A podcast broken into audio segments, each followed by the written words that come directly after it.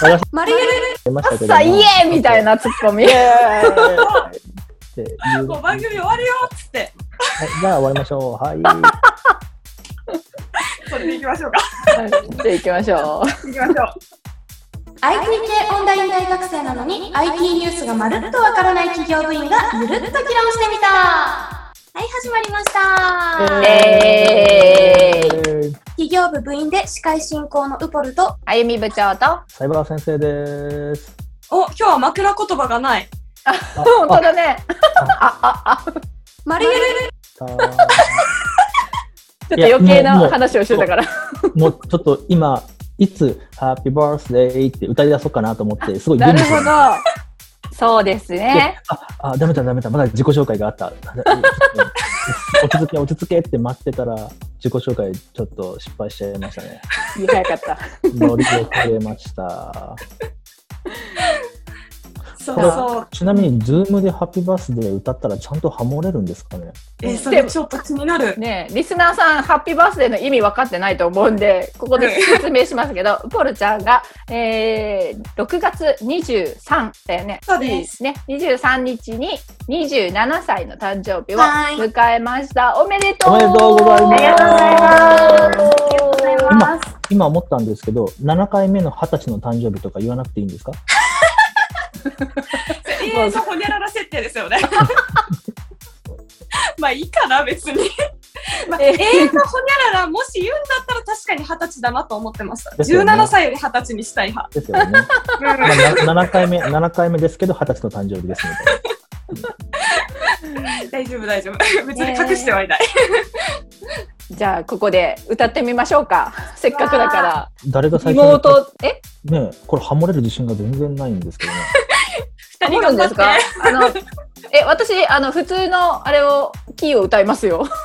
いや、ハモるっ違てそういうこと？いやいや、あの、タイミングがタイミングずれそうですよね。臨床になってしまいそうな気があ、します。面白くないですか？その方が。リモート感出て。あわかりました。はい。えっ、と、で3、2、2、1、ハッピーバースデデー。まあ、ー。わざとっていうぐらい今外しましたよ。いや、これアメリカと日本で、その 5G でもないのに、これちょっと 5G 今すぐにちょっとデプロイしてもらえないと、我々、ハッピーバースデーソング歌えないじゃないですか。違う違う違う。今の多分二人のタイミングがおかしかっただけだと。いやいや、3、2、1がもうすでにずれてますもん。そうなんだ。え、全然。え、もう一回。せーの。三あ二ん？三二一。ハッピーバー。本当だわざとかと思いました、私。本気ですよ。今私本気でやってますこんななるんですね。ちなみに私の、私の画面では私とあゆみ部長ハモってましたよ、完璧に。あ、そうなんだあゆみ部長の方でずれてる。ずれてる、ずれてる。やりましょう、でも。あゆみ部長のところでねうん、録音してるから、そうそう入っちゃいますもんね。そうなんだ。5G 欲しい。うん。ねまあ、ずれながらも歌ってみましょう。はい。ずれながら歌うのめっちゃ難しい。まあいいでいけるか。せーの。ハッピーバースデー to you. ハッピーバースデー to you. ハッピーバースデーみんなうっぽちゃん。ハッありがとうございます。ピーバースデー to you. おめでとういや、これ、私の画面では普通に頑張って歌ってたんですけど、ま あ収録されてるあゆみ部長側でどうなってるか楽しみもうな私がもかなかカオス。う乗っ取ったって感じ。ですね。うん。なるようになるかなっていう。いや、カオスでしたね。なかなか、そうですね。ちょっとこれは、ズームにクレーム 入れときましょう。もうかわいそうだから、ズーム。いろいろと大変で。ねえ。へえ、そうなんだ。私全然なんか、ずるのっていう風で、ニュースとか、ニュースっていうか、いろいろネットでね、流れてるニュースとか見てて、いやいや、そんなにずれんの？と思ってたけど、こんな感じなんですね。だからみんな録画して、うん同時に、こう、ね、録画を流してるっていう感じなんですね。そう、そうしないと、その、音楽関係は本当無理ですよね。まあ、歌とか、楽器演奏とか、うんダンスとか、その、タイミングが重要なものって、やっぱリアルタイムまだまだきついなっていう。この間なんかうぽちゃんが上げてたほらダンスの踊りあのみんなでスピード踊ってみたっていうあ、げてたじゃない、はいはい。あれはだからみんなそれぞれ録画してそうですね。うん。自分の好きなタイミングで、あの、いついつ締め切りって感じで、家でそれぞれ録画して、まあ、うんうん一人のところで編集してるっていう。んまあ、練習会はね、何度か、あの、ズームでリアルタイムやったんですけど、うんうん。なんといっても一番大変なのが、鏡にならないんですよね、ズームって。だから、うん。先生役の人が右手を上げると、画像では左手が上がっちゃうんですよ。あでもだけど自分は右手を上げないといけないので。そ、れ設定できないっけ？設定でありましたよ。左右、うんミラー、ミラーミラーが。設定がありますいや、ズームでも多分スマホからできなくないですか？あ、確かに。スマホからできない。そう、なんか、しかもそのミラーって、あれなんですよね。あの、なんていうのかな、自分がそれをチェックするときのミラーで、それが相手に送られる動画がミラーになるわけじゃないらしいんですよ、どうやら。あーえ、じゃあ待ってください。今これ、ミラーになってないってことですか？今、ウポが例えば右手を自分が上げると、自分の画像では右手が上がってるように見えてるんですね。あだけど皆さん左手が上がってるように見えてます。上がってる。うんうん。今ですよね私、そう今私ミラーオンオフ繰り返してるんですよ。うんうん変わってないってことですね。そうそうそうそうそう。だから、自分のチェック用なんですよ。そこの設定って。ただ相に手には、相手に送られる動画の左右の反転はできないので、結局そのダンスの練習的には同じなんですよね。これやっぱりズームにクレーム入れておきましょ この機能は本当に実装されるとありがたいっていうか、その使用の幅は広がると思いますね。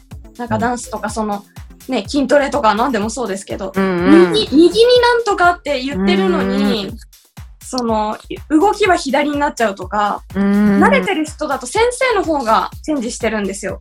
実際、あの、生徒に右でやってほしいことは、先生が左でやるようにして、うん生徒が見たまま動けるようにするっていうのを、やってる先生もいますね、オンラインでやってて。すごいね。ただもうめちゃくちゃ脳に負荷はかかりますよ。だよね。だよ、脳トレだよ、脳トレ。う。もともと左右弱いんでちょっと無理って感じです。いや、普通に無理。もうなんか、あるよね、そういうゲームが。あの、ですよね。ありますよね。右、あのー、右を上げて、反対を上げてかわかんないけど。赤上げて白上げてのやつですか？かな？いや、じゃなくて、うん、なんかこう、右で何かしてくださいみたいなのを、うんうん。反対にこう置き換えてやってくださいっていうルールがそもそもあって、っていうなんかそういうゲームがあったような気がします。色のやつでも、例えば赤っていう漢字が青色で書かれてたりしてて、うんうん。字の色を読み上げてくださいみたいなノートでありますよね。うんうんうんうわー混乱するやつ。そうそうそうそうそうそう。ね私絶対ダメだもん、それ。すぐつまずく。2問目ぐらい。早っ。早い。全然体勢がない。そうなんですよ。まあ今日はうぽちゃんが誕生日の回ということで、はい。うぽちゃんの、まあ、得意分野とか、うぽちゃんが喋りたいこととかをメインに取り扱っていきたいなと思いあますがりがとうご。ざいます。ねって言やってもなんかもう思いつかないですけどね。まあでもあれですよね。我々もともかく、あのね、ウポさん、謎多き女性なんで、うん聞きたいことたくさんありますよね。まあまあ確かにというかもう全然こううぽちゃんの世界と違うところで生きてきた感じがあるんで今までいろんな話を聞いて、まあでもお互いそうじゃないですか。まあまあそうかもね。そうかもね。いや私結構一般人だから普通のボンボン凡人の感じだからそんなあのなんだろう。ああのアニメの世界とかも全く詳しくないしな何かなんかこう話してて自分がいかに中途半端なところを歩いてきたなっていう そうそうそう気が悪きすぎてるんですよ、ここは って感じることが多いな。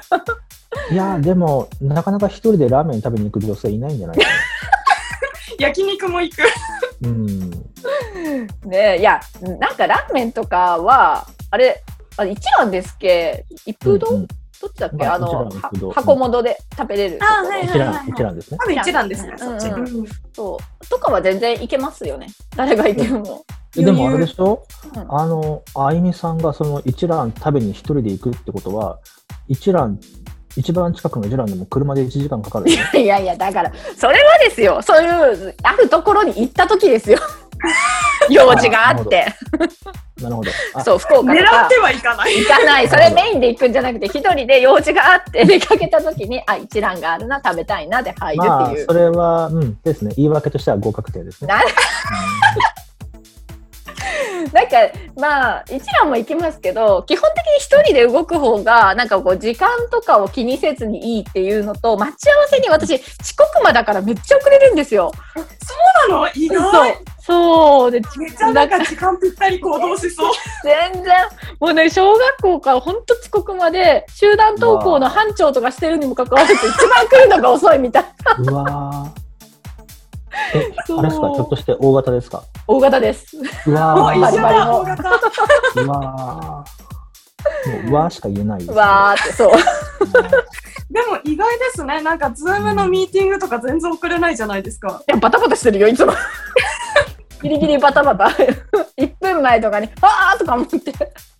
そう、リンク貼ったりとか。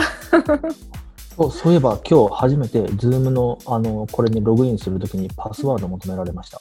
あ、本当ですか？はい。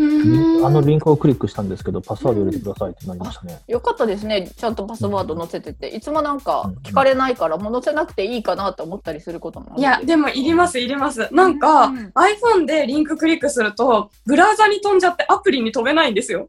だから結局いつも手打ちしてるんですよね、こう ID とパスワード。ーそう。もうスマホからはそうなんだよね。そうスマホは絶対そのパスワードがいるって書いてあったもんね。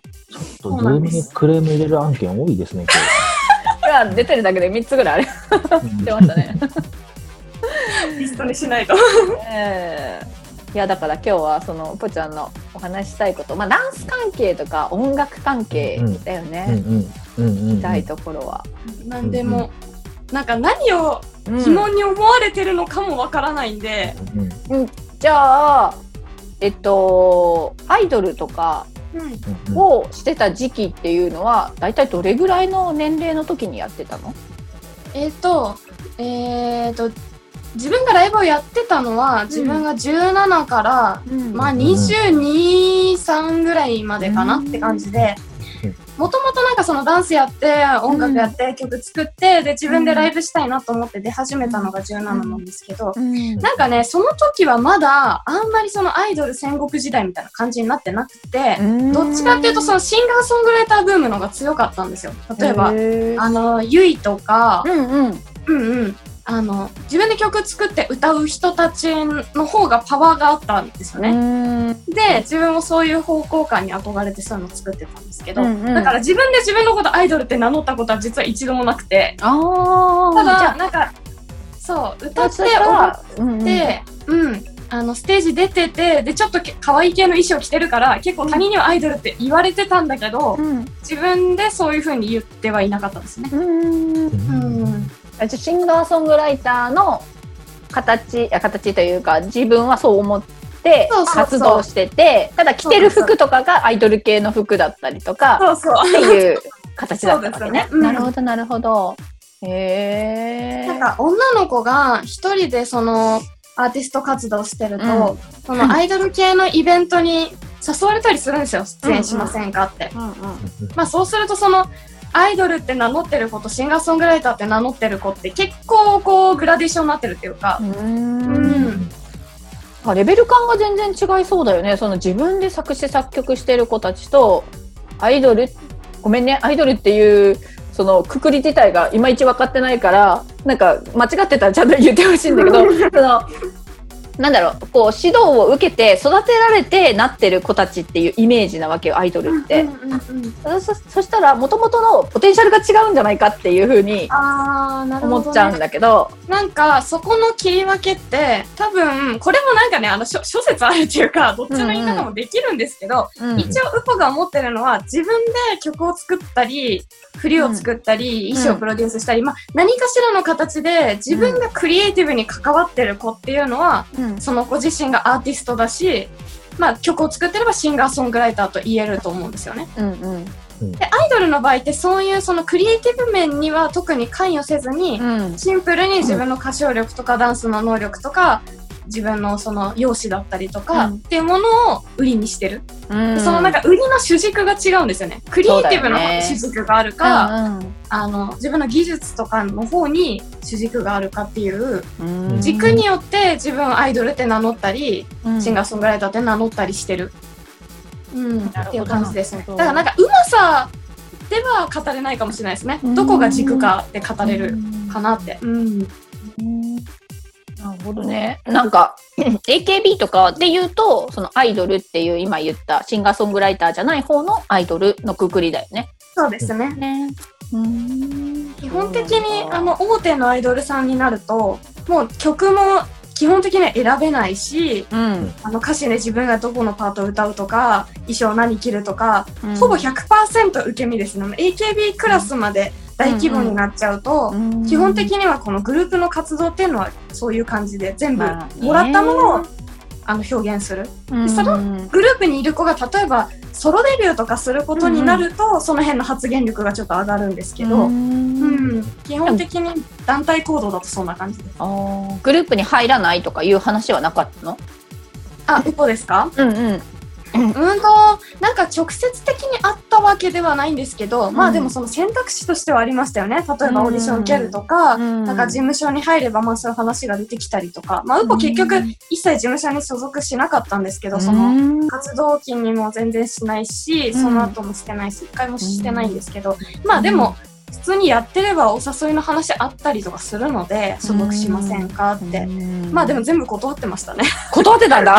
はい、全部断ってました。え、なんでそれはやっぱ自由な方を自分でこう作っていく方が良かったってこと？そうですね。なんか、まあ今ちょっとまた考え方違うだろうなと思うんですけど、今、うんその時に自分が戻ったら。うんでもまうんあその時は、とにかくやりたいことやんないと意味なかったんですよ、自分の中で。ああ、なるほどね。でやっぱりその団体というかプロデュースされる立場になると、まあ、その辺の自由度も下がるしうん。あの自由度が下がることによって、まあ、より自分がその売れる確率が上がるとか、より露出が増えるとか何かこう強いベネフィットがあればバランスするんですけど、うん。まあその自分が誘われるような弱小の事務所って言うてそこまで パワーないんでダメだって、ダメだって誘ってくれた人に失礼じゃないもうもう事故事故あ、なるほどね。事故事故。そっか。まあでもそそんなもんですよ。なんかもうみんな分かってる、そその辺で活動してる子たちは。確かにそうですよね。あの100%メリットがあるような超大手事務所じゃなかったら、うんうんやりたいこと優先したくなりますよね。そうなんですよね。うまあそうんだね。バランスの中で。なんかうん特別すごく自分のやりたいことが確固としてない子っていうのは、うん。ベネフィットあると思うんですよ。その一人でやってるよりは、うんより少しベネフィットがあるし、まあある程度その方向感逆に絞ってもらえたりとかするんで、うんあの、あなただったらこういう曲調歌った方がいいんじゃないとか、こういうライブハウスに絞って出た方がいいんじゃないとか、アドバイスしてもらって、絞ってもらって少しベネフィットがあれば、一人で活動してるよりはプラスってなるんで、あの、それを選ぶのも一つの手だと思うんですけど、なんかそういう感じじゃなかったんだよ、子が。もうやりたいことしかやりたくないみたいな。でも一人でやるって相当大変だよね。そのイベントを一人でやった時にもう次やりたくないって 思ってたけどでもやっぱり楽 終わったら楽しくてまたやっちゃうみたいなのを繰り返したやつだって言ってたけどやっぱ最初すごい大変だったんじゃないかなって。もう死ぬほど大変でしたね。で一人で本当に一人で全部やってたんでしょ？全部やってましたね。えほぼ外注したことってないと思いますね。もう本当に CD 作って、それをそのプレスするところの業者を頼むとか、そういうレベルですよね。ほとんど人に頼んでなかったので、もう抱え込みですよ。すごい全部タスク抱え込み。う んすごいなそれをさばいていってたことがだって17ぐらいからやってるわけでしょ？22ぐらいまで。ね。普通の、普通の OL さんじゃ絶対そんなタスク抱え込まないし、会社もそんな振らないよね。うんイベント企画してたのって19から22ぐらいだと思うんですけど、その間に13回ぐらいイベント立ててて、すごい、武者修行だ。もうペース早い時3ヶ月に1本イベントやってたので、結構ももとでしたね。すごい、四半期に1回ってやつ。そうそう。すごいですね。ねえすごいですね22ぐらい何してたかななんかだらだら腰掛け OL みたいなことやってたちょっと昔すぎて覚えてないかもしれないですけどね、アイヌさんは。同じぐらいの時代感じゃないですか。ね、マリエル、手前だし。マリエル、もう言わないで。も う大丈夫です。あの、もうすべて編集で、マルユルって入りますから大丈夫ですよ。何言っても大丈夫です。それもショック消されてることさえね。そうマリエル、マリエル、っていうことがなんかちょっと 今思えば、後から編集で全然被せれるんで、もっと突っ込んだ質問しちゃってもいいんですかね。あどうぞどうぞ。ぶっちゃけその一番儲かったイベントどれくらいですか、あー、あのね、うんうんうんそれ、は、えっ、と、なんていうのかな。うんうんえっ、と、売上と利益があるじゃないですか、考え方的に。確かに。で、売上ベースで言うと、うんそうですね、1イベントで最大、でもうん3、4万ですね。ううんん。んでも、利益って考えちゃうと、おそらくほぼゼロだと思います。あうん。ああ、プラの、マイねプラマイゼロに経費がね収束しちゃうんですね。そうシンプルに経費、えっ、と、利益、えっ、とね、なんて言ったらいいのかな。えっ、と、まずライブハウスを借りないといけないんですよ、イベントをやるためには。なので、ライブハウスのレンタル代っていうのが、まあ、一番大きい金額のでかい経費になるんですけど、うん。えっと、今言った3、4万っていうのは、ライブハウスの経費は抜いてます。うん。なんで、ライブハウス代はすでに払った上で残ったのが3、4万。うん。うん。うん。うん。うん。まあ、それもちろん時によって、まあ2、2万から4万ぐらいかな。うん。で、えっ、と、そこから、まあ、例えば何かコラボをやったら、コラボやった時の練習したスタジオ代とか、あそういう衣装代とか、うん。あとは、えっ、と、CD を、まあ、その時作ってたら、そういう物販系の用意をどういう風にしたかとか、まあ、もろもろその経費がかかってくる上に、まあ、さっき言ったようにタタスク100%抱え込みなんで、その自分の時給とかももし入れちゃうと、もう多分完全に消えちゃいます。赤字だね。そうだよね。赤字になりますもうだからそういうのとかも気にしないでやってましたね、その時は。あ、いや、すごいですね。そういうリアルな数字って検索しても出てこないですからね。出てこないと思います。うんで、この今言ったその3、4万っていう数字自体は、例えばイベントの規模が上がると、ウポがやってたイベントって、最大集客数がまあ3、40人ぐらいなんですよ。うんうんお客さんの数が。で、うんまあ、スタッフの数とか含めると、まあ、50人とかぐらいの規模感のイベントなんですけど、まあ、これがじゃあ、動員、お客さんの動員100人になりましたとか、200人になりましたっていう規模感だと、えっと、単純にその金額は上がりますよね。その、うん売上の金額が変わったりするんですけど、うんただ、箱代も上がるんですよ。箱っていうのはライブハウスのレンタル代も上がるんですよ。うんあの、ライブハウスは大きくしないといけなくなるんで、あとはうんその必要なスタッフ数とかもどうしても上がっちゃうんで、うんまあ、あとはそれぐらいの動員する人だと、ウポって基本的に一人でライブやってたんですけど、うん大体それぐらい100人超えぐらいになると、大体バンドつけるんですよ、みんな。うんバックバンド。で、バックバンドのミュージシャンにサポートミュージシャン代としてあのギャラを払うんで、うん。まあ、その辺のギャラ代とか、うん。まあ、要するに経費も同じだけのバランスで上がっていくので、あのうん動員が上がったからそれだけバランスしてその売り上げが上がっていくかっていうとそうではないですね。ううん。ん、大体の子たちが、まあ、ちょっと出るけど自分の人件費とか考えちゃうとほぼゼロかもみたいな感覚でやってる子が多いと思います。うんうん、が変動費がどんどん増えていくって感じだね。聞いてるとね。そうすね。すごい。へえ。なんかこう今今までやってきたこうノウハウもあるわけだから自分でプロデュースしようとかそういうふうに思ったりすることってあるの？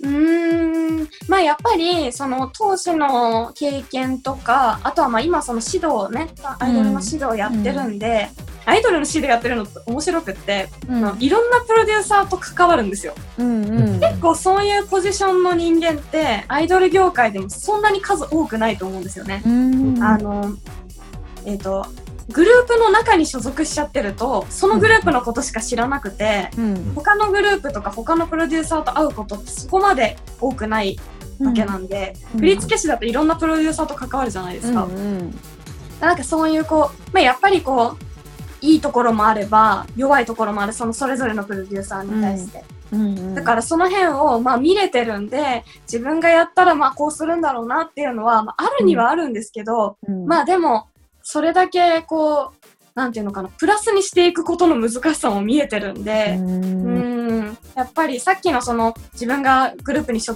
グループっていうか事務所に所属しようかと思ってた時期の話もそうなんですけど、結局所属させてるアイドルの子たちに何かしらの縛りを与える代わりにそれ以上のベネフィットを与えないといけないというか、それだけグループを持ち上げていかないといけないので、うん。それって相当なエネルギーですよね。すごいよね。若い子にモチベーション上げてもらうってすごい大変だよね。モチベーション問題は本当にあありますね。やっぱりなんか、ただ可愛く、可愛い衣装着て、ステージ出したいとか、うん。あの、ちょっと、まあ、ちやほやっていうと言葉悪いけど、うん。そういう、こう、め目立つような存在になりたいとか、そういう感覚だけで入ってくる子がほとんどなんですよ、最初は。うん。うん。うん。だけど、実際その活動ってそんなにキラキラしてるわけじゃないんで、うん、そういうキラキラした側面なんて全体の活動の2、3割で、あとはもう地味にスタジオで練習したりとか、ひたすら歌詞を覚えたりとか、あの集客したりとかそういうことばっかりだから、うん。それを現実見た時にそれでもやっていこうって思えるかどうかっていうのは一つのポイントですよね。うんそうだよね。若いうちからそれきついよね。だって、だって、あのーなんだっけ、新入社員の24、3 24号とかの男の子たちが営業もやって、あのね、何でもやらなきゃいけないってことだよね。そうそうもう本当に何でもやらないといけないですよねう。ん踊れないといけない、歌えないといけない。うんまでは大体みんな想像して入ってくるんですけど、それでも。でもそ、の集客っていうのがどれだけ大変かとか、うん。日々結構いろんなものにお金かかる。なんか衣装代とかはまあ大体事務所持ちなんですけど、うん。化粧品代だったりとか、ね。髪をきつくするとか、あの、あとは毎日生配信して、そのファンの人とコミュニケーションしないといけないとか。今大変そう、ショールームとかなんとかいろいろあるからね、コンテンツがね。うん。うん。やっぱやらないとついてこないというか、ついてこないのもそうだし、維持もできないんで、うん、そういうの全部こうひたすらこなしていくって本当に大変なことですよね。ね、トップオブトップはやっぱ努力してるんだね。あれ確かウポさんでしたよね、ツイッターであの、アイドルの人が、子が、そのアイドルを、その、辞める、辞めたっていう、その一連の流れの漫画のリツイートされてたのあ、。はいはいはいはい、ねしてましたね。あれ、めっちゃ泣けましたよね。でもあれ、本当にすごいリアルなんですよ、あの漫画。まあ、結構前なんで、ちょっとウポのタイムライン遡るの大変かもしれないですけど、ま あポッドキャストの方にもね、シェアしておきましょうかね。さ遡ろうとしてたやつ。あれはめっちゃ泣けましたわ。すごくリアルで、辞めてく子ってやっぱりああいうルートが本当に多いと思いますね。というか、人口的に考えたら、9割以上の人はやめやめちゃうわけですそうね。、そういうことです。やっぱりどんどんどんどん上に行ける子の人数って狭くなっていくんで。スタートアップと一緒だよ、9割の。あれ、そう一緒一緒離脱率なんてう。ん成功率ね、0.2とか0.3とかの世界なら、何でもスタートアップの場合って、あれじゃないですか、あのーチームの規模が小さければ、みんながその食べていけるだけの分っていうのを成功ラインにしたら、もうちょっとパーセント上があ、ったりしないそれは上がると思いますよ。うんうん。で、スケールするかどうかでしょうね、多分。ですよね。うん。ユニコーンとかなんとかその辺の話になってくるのかな。わかんないけど。ねうん。まあで従も。業員ね、本当5人、10人の規模だったら、うん、何何や頑張ってもいけそうな気がしますもんね。そんな甘い世界ではないと思いますが。いや、極端な話、例えあば、あ、なるほど。あのオン、オンラインでその、えっ、と、授業、塾をするとか、それでもうんギリギリなんとかいけそうなラインじゃないですか。業員数が小さければ。そうですね。まあ、でも、あれですよね。個人事業としては、多分、まあ、やればできるような気はしますよね。それをスタートアップというのかどうかは分からないですけど。これはもうスタートアップじゃなくて、ただのマイクロビジネスですよ。ただの喫茶店始めました。と一緒ですよね。何一つ新しいことやってないです。かえいやーそっか。いやなんか音楽のこと私あんまりこうわからないから音のこととかまあファイルファイルのなんだよ MP4 とか？MP3 とか？使い方、あの、意味が分かってないんだけど、何どう違うの？何何何？サイバー先生すっごい、あれですけど、目見開いてますけど、そんなことすら知らねえのかみたいな。え？そのファイルの圧縮形式とか、圧縮全然何にも分かんないです。もうなんか、だから、拡張子見てるだけで、あ、これは音楽のファイルなんだぐらいしか分からない。まあでもね、うん大枠 MP3 と WAV ファイルが分かってて、それの使い方、使い方のその違いが分かってれば、うん。まあ大丈夫だと思います。普段の生活にはまあそうですね。いや、だそれから、ちなみに分かります？うん。なんも。分かんない。なんも。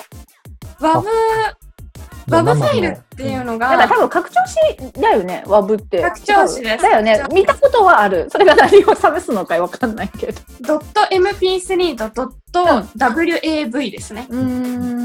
で、音のファイルってその音質によって圧縮して音質が下がって、まあ、ファイルサイズが下がるんですけど、まあ、例えばうんロート JPEG とかと同じ関係ですけど、うんあの、WAV ファイルって基本的に非圧縮なんですよ。なので、あ、の、音源のうんデジタルファイルがもうそのまんまなのがうん WAV ファイル。なんで、まあ、うん音質は高いけれども、あの、ファイルサイズも当然大きくなっちゃうんですね。うん。で、MP3 っていうのはそれに対して圧縮してるフファイルなので、うんまあ音質はちょっと WAV に比べると下がるけど、ファイルサイズが小さい。うん。で、WAV ファイルを使ってる人って実はもう最近ほとんどいなくって、うん、あの、特に普通の人では、音楽系の人はめちゃくちゃ使ってるんですけど、うん、あの、まあ、例えば今 Apple Music とか、うん。LINE Music とかサブスクライ、サブスクリプションの音楽サービスってありますけど、うん。あの辺で全部 MP3 なんですよ、中で動いてるので。うん WAV が動いてることってほとんどなくて、うん。だから日頃普通に音楽にこだわらずに生活してる人が耳に触れてるファイルって、うん。ほぼ 100%MP3 だと思います。私みたいなのがね。そうですね。ううんん、で、そうなんですよ。でそれを分かんないで、例えばちょっと DTM やってみようって言って入ってきた人が、うん。それを使い分けられないで結構混乱したりするんですけど、DTM が何かわかんない。だから見たんだけどね、ゆうべ、ちょっと、あの、予習をして、偉い見。たんだけど、デスクトップ？デスクトップミュージック？うんそうです。ちなみに DTM はね、うん和製英語なので、うん。あの、アメリカで言っても通じませんね。うーん、そうなんだ。なんか、小室哲哉がいじってたようなやつですか？小室さんは PC で、まあ、もちろん最近は作ってると思うんですけど、うんどうなんだ時代的に TM ネットワークとかが、あの、いじってたじゃないですか。あの、ハードの、ハードウェアのそ、あれですよね、シンセサイザーですよね、多分ね。うん、そうそうそう。ああんなのかな？あんあの、同じような世界観なんですけど、パソコン登場以後と登場以前があって、で登場以前だと、あの、そもそもデスクトップじゃないじゃないですか、うんうん PC じゃないから。うんうんうんらそれは、以前のことはあんまり DTM とは言わないですよね。音楽ジャンルとしては1個なんだけど、うんまあ DTM っていうと、パソコンに乗っけて、うんうんソフトウェアでなんとかするっていうイメージが強いですね。うんですね。なんかその辺時代で言うと、あの、最初にほら、あの、坂本龍一が YMO でコンピューターミュージックを始めて、そこから、まあ、小室哲哉とかいろんな人が出てきて、うんその後パソコンが出てきましたからね。うーん。なんか昔大学ではあれで、すか？ね。うんうん、どうぞどうぞ。あの、でっかいタンスみたいな、うあの、シンセサイザーで、リアルのケーブルをつなぎ替えて音作ってたんですよ。うお、すごもう本当にこう、もう、画面に今こうやって手を動かして画面に収まりきらないぐらいい。うんうん。その時代はウッパはもちろん知らないですけど、うんまあ一応その知識的に知ってるベースなんですけど。うん。で、こういうど、どでかい機械で作ってた音が、今はその、あの、機械をサンプリングしたソフトウェアの音源が出てるんで、うんもう全く同じ音を PC の中で作ることができるっていう。へえ、すごいね。なんか大学の授業の中で音に特化したこう科目っていうか科目の中に音に特化した授業なかったよね。うん、西洋音楽史はあれはもうクラシックの話ですからうね。んうん。あとなんか音波とか周波数になっちゃうとうん。物理学になっちゃいますからね。いや、そうなんですよ。うん。なんか IT の歴史を習った科目の中で、音波とか周波数の話はあったんだけど音楽に絡めてはなかったなと思ってこうちゃんとお話をするようになってああ音楽ってやっぱりそこすごい関わってるんだっていうのを、うんうん。なんかすごい気づかされたっていうか。うんうんだから企業部の人もそうだよねマボさんもそうだけどすごい音にこだわる方多いよね。そうですね。ううんんうん。結構やっぱり、特にそのコンピューター系で音楽触ってる人にとってはもう周波数とか、まさにもうそれを考えないとやってらんないみたいな、うん ところはありますね。ね、電波隊長も言ってたしね。うんうん。そうそう、この間、あのーほら、男3人で収録したわけですけど、はい。え、それ、あれですよ。時期がずれてますよ。未来の話してる。まあ、配信が確かに、配信は遅れるかもしれないですけど、うんちょっと編集中に面白いことに気がついて、うんうんうん。私私の声、そのし周波数でいうピークが、うんえっと 440Hz 前後だったんですよ。うんうんでも、麻婆さんの声のピークが 480Hz 前後だったんですよ。で、ピークがずれてたから、なんとか、その、声の小さかった私と、あの、えっ、と、電波隊長の声を、なんとか持ち上げることができたんですけど、あー、あれあれ、イコライザー使いました？はいはい。うんうんそれでうん、要は被ってたら、もう、山的にダメですねそうなんですよ。ずれててよかったっていう。わかります、わかります。何が、何が言いたいかというと、麻婆さん声でかすぎっていうことですよ。ね、ゲストの時も言ってたと思う。でかいっすよって。一人あのハードウェアでコンプかましてるから、ね、あの 音圧が一定なんですよ、ずーっと。イケメンボイスになりたいから。僕は強いから。いやでも周波数の話は本当にそうで、あの、えっと、ウポ音楽作るときにミックスって言って、その、うん一番最後の工程の勉強をちょっとしばらくしてたんですね。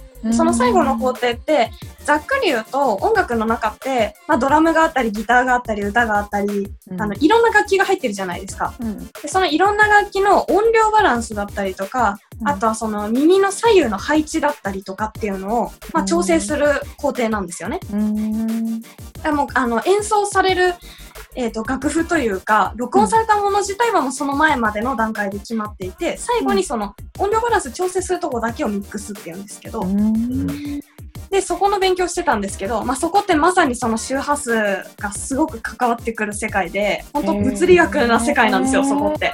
あの音楽のその楽曲のあたりってまだちょっと感性的なあのクリエイティブっていうか感覚で捉えるところって結構比率的に高いんですけどもうミックスになっちゃうと本当に物理学的な世界観なんですよね。でその周波数の話で言うと、まあ、周波数ってそのざっくり言って音の低いところが周波数の数字が小さい、まあ、例えば人間の過聴域で言うと多分 20Hz とかがだいたい下だと言われてると思うんですけど、で一番上は2000ですね。あ、うん。2000、えっ、と2万。20K。2万だ2万。20K ぐらいが、まあ、日本いや人間が普通に聞ける範囲で、私みたいなおじいちゃんになってくると上の方聞こえないんですよ。そうそうそうそう。だんだんね、聞ける範囲が狭くなるっていう年齢で。そう。で、その、ミックスをするときにすごく大事になってくる考え方が、うん。いろんな楽器の周波数をばらけさせるんですよ。うん。ピークを。例えばその、今言ったみたいに 400Hz 付近に全部の楽器がガンって集まっちゃうと、うん。そこで音量のピークが来ちゃうんで、結局音量が上げられないんですよね。うん。一定よりも音量が上がっちゃうと、デジタルの場合って音がビリビリビリって割れてきちゃうんで、もう0デシベル以上に上げられないんですよ。うん。なので、その周波数を一つに固めちゃうと、結局人間がパッとそれ聞いた時で音量が小さいって感じちゃうんですよね。なので、その音、えー、と周波数帯域をば、らばらけさせるの？各音について。そうです。だ。からドラムで言ったらシンバルのジャーンって音が、うんうんまあ感覚的に高いってわかります。高いね。うんうん。それをなるべく高い周波数帯に持ってきて、うんあの高い周波数をその楽器に担当してもらう。へえ。で逆にドラムのキックバスドラ当てでドンドンドンって、うんうんまあもっと低いですよね。ななんであれを周波数帯の低いところに担当してもらって、そこでまあ存在感というか音圧感を、あの担当してもらうっていう感じで、周波数帯をなるべく全体的にいろんな楽器で担当してもらう。そうすると、それぞれの周波数帯が0デシベルになった時に、人間の耳の感覚で、あ、音量が大きいっていう風に感じられるんですよね。まあすごくこう、多分これ、あの、ミックスめっちゃ勉強してる人から来たらすげえ雑な説明だなって思われる。あ いやでもざ雑かわかんないけど私はすごくよくわかった。まあなんかそういう考え方でミックスしてますね。えそうなんだ。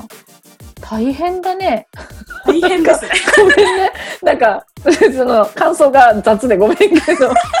いや、なんか、あの、えっと、まあ、リアルな、こう、なんだっけ、演奏会とかだと、それって、その、演奏する人が、あれするわけでしょ？コントロールして、指揮者に沿ってそうするっていうか、音量を、これぐらいね、バランスを見ながら、うん、やってるってことでね。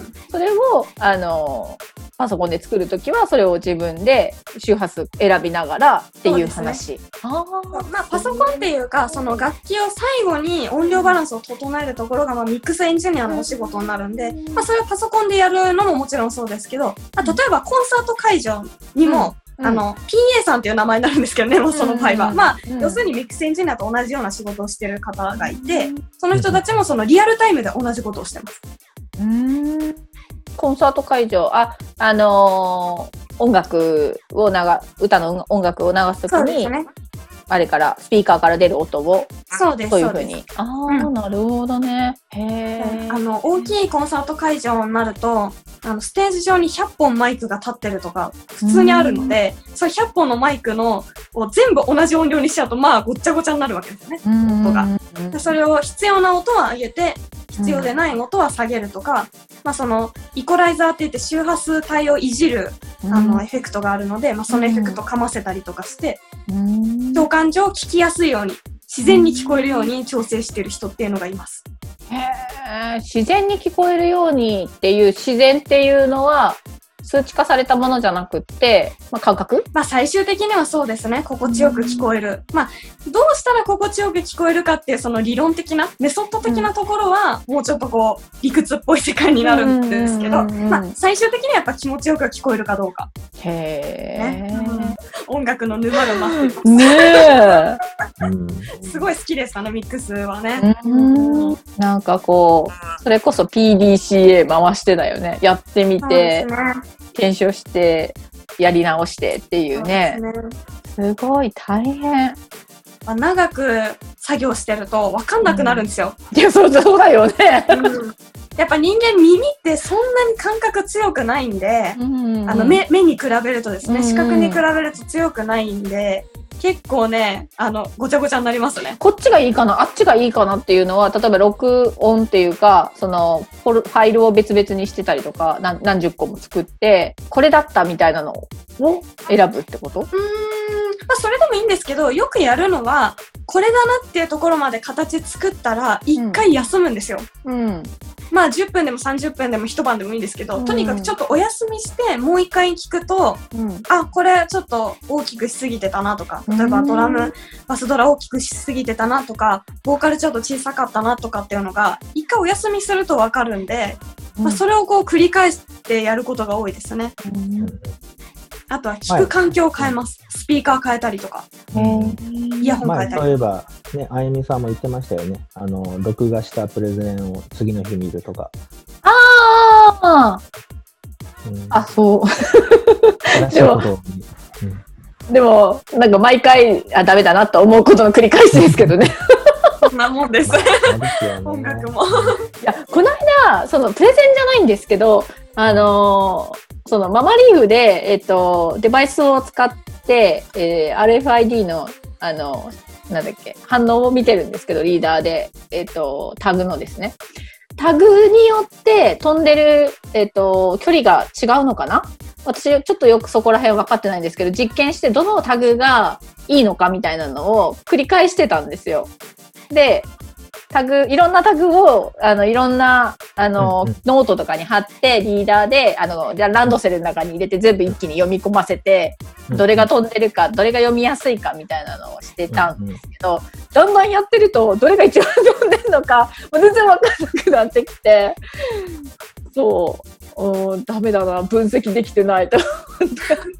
それってあれですか？あの、丸いタグか細長いタグかとかそういう話ですか？うちは UHF 帯なんで全部細いタグです。あそうなんですね。うん、細いタグの中でいろんな種類があってもう全然飛んでないやつとかはもうもともと省いてるんですけど34個ぐらいに絞れてきた中でうん実際どれが一番読んでるかなっていうのをうんあのそれぞれ貼って順番をランドセルの中で変えてみてこうしてみたりとか。で最初あの読み込みすぎても良くないなと思ってほう。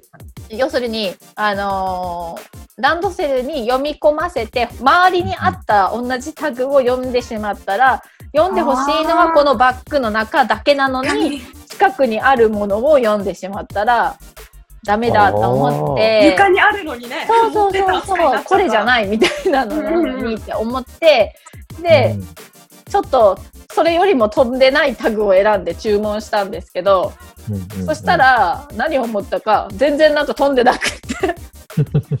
ダメだと思って結局一番飛んでるタグをもう一回交換してもらったんですけど。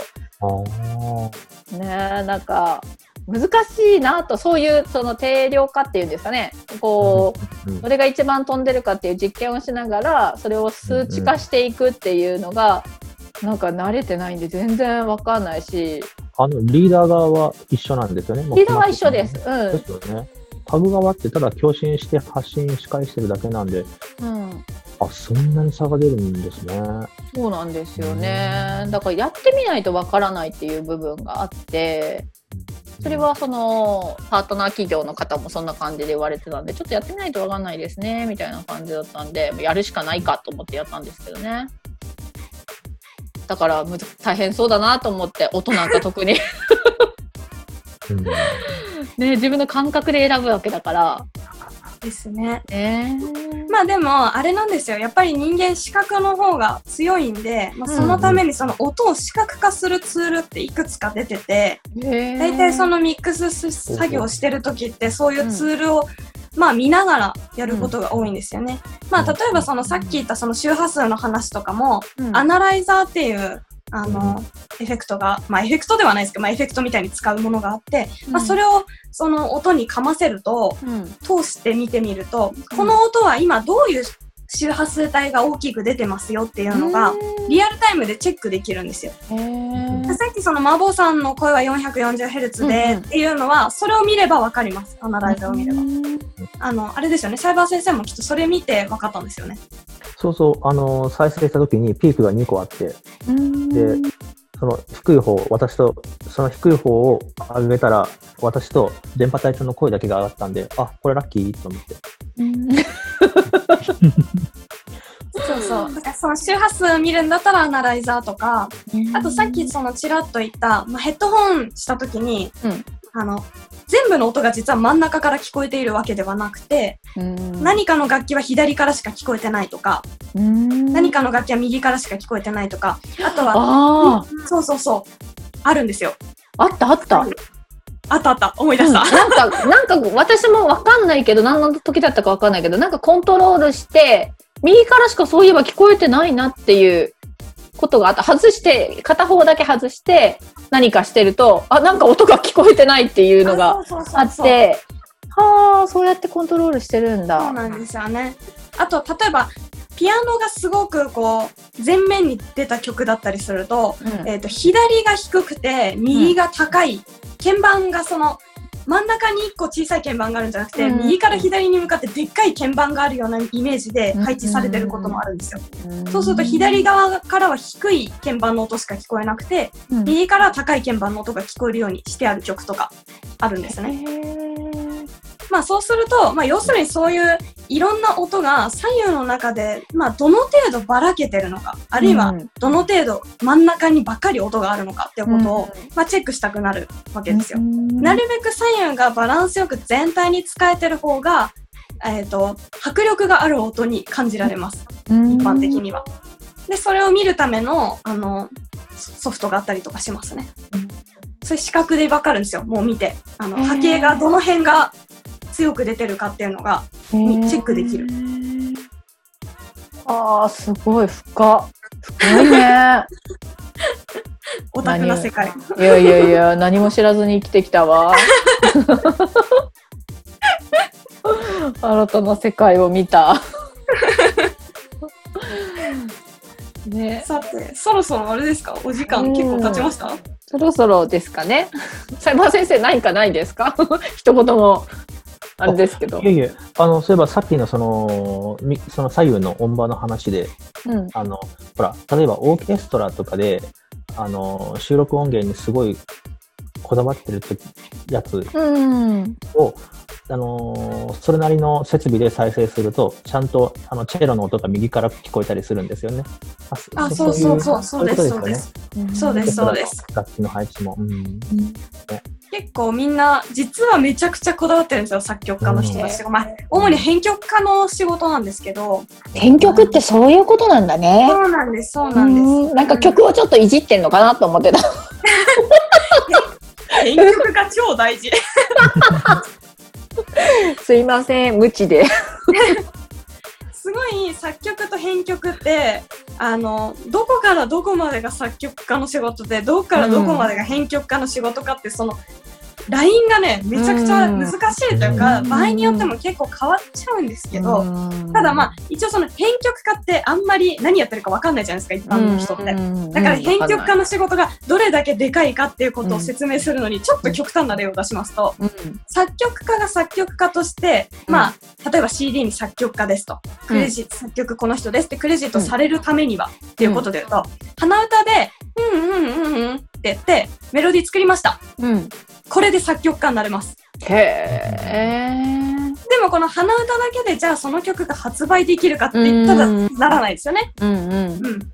そのメロディーラインが、まあ、鼻歌ってやっぱ結構ちょっと緩いところあるんで、それをちゃんと、あの、いわゆる鍵盤のドレミファソラシドに当てはめて、ドラムを入れて、ベースを入れて、ギターを入れて、ピアノを入れて、まあ、そのさっきのオーケストレーションとか、いろんなものを入れて、最終的に、その音楽らしい形に整えるところっていうのは、全部編曲家の仕事だったりします。うん。ゼロ一なところだね。そしたら、その、鼻歌っていうのは。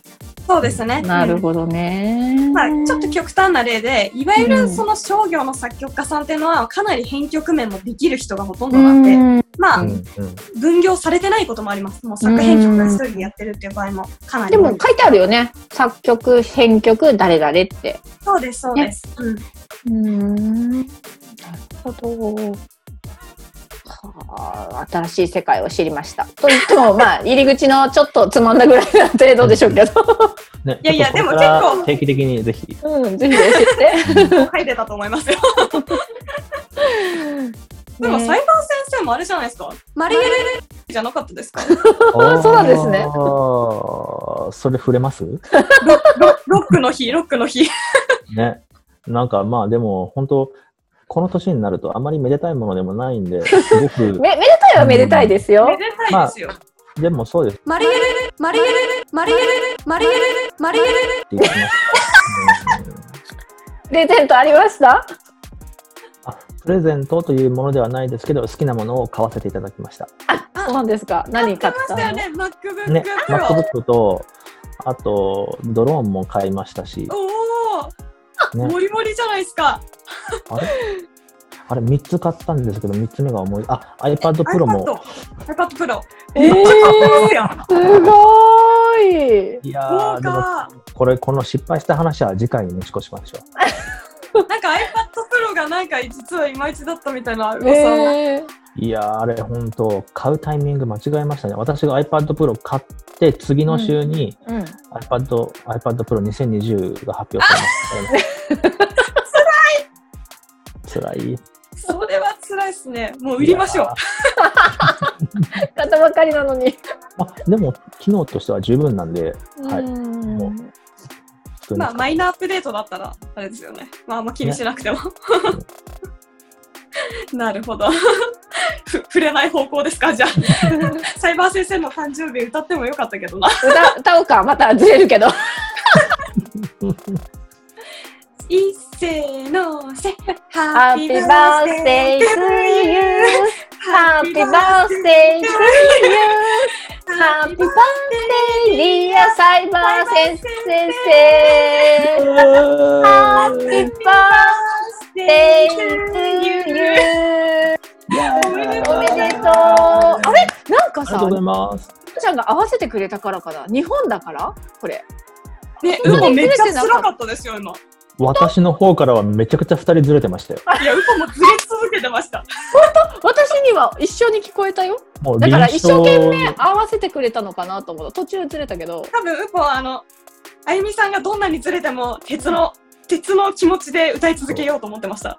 全然鉄じゃなかったけど。いやいやいやでもあってことは私に合わせたとかではないんだよね？ないです、ないです。多分、うんあゆみさんが自然に合わせたんじゃないですか？ウポさんがそのその自分のペースを守って、それにあゆみさんが合わせたから、あゆみさんの環境ではあって聞こえてましたかもしれないですけど、私からは完全にずれてました。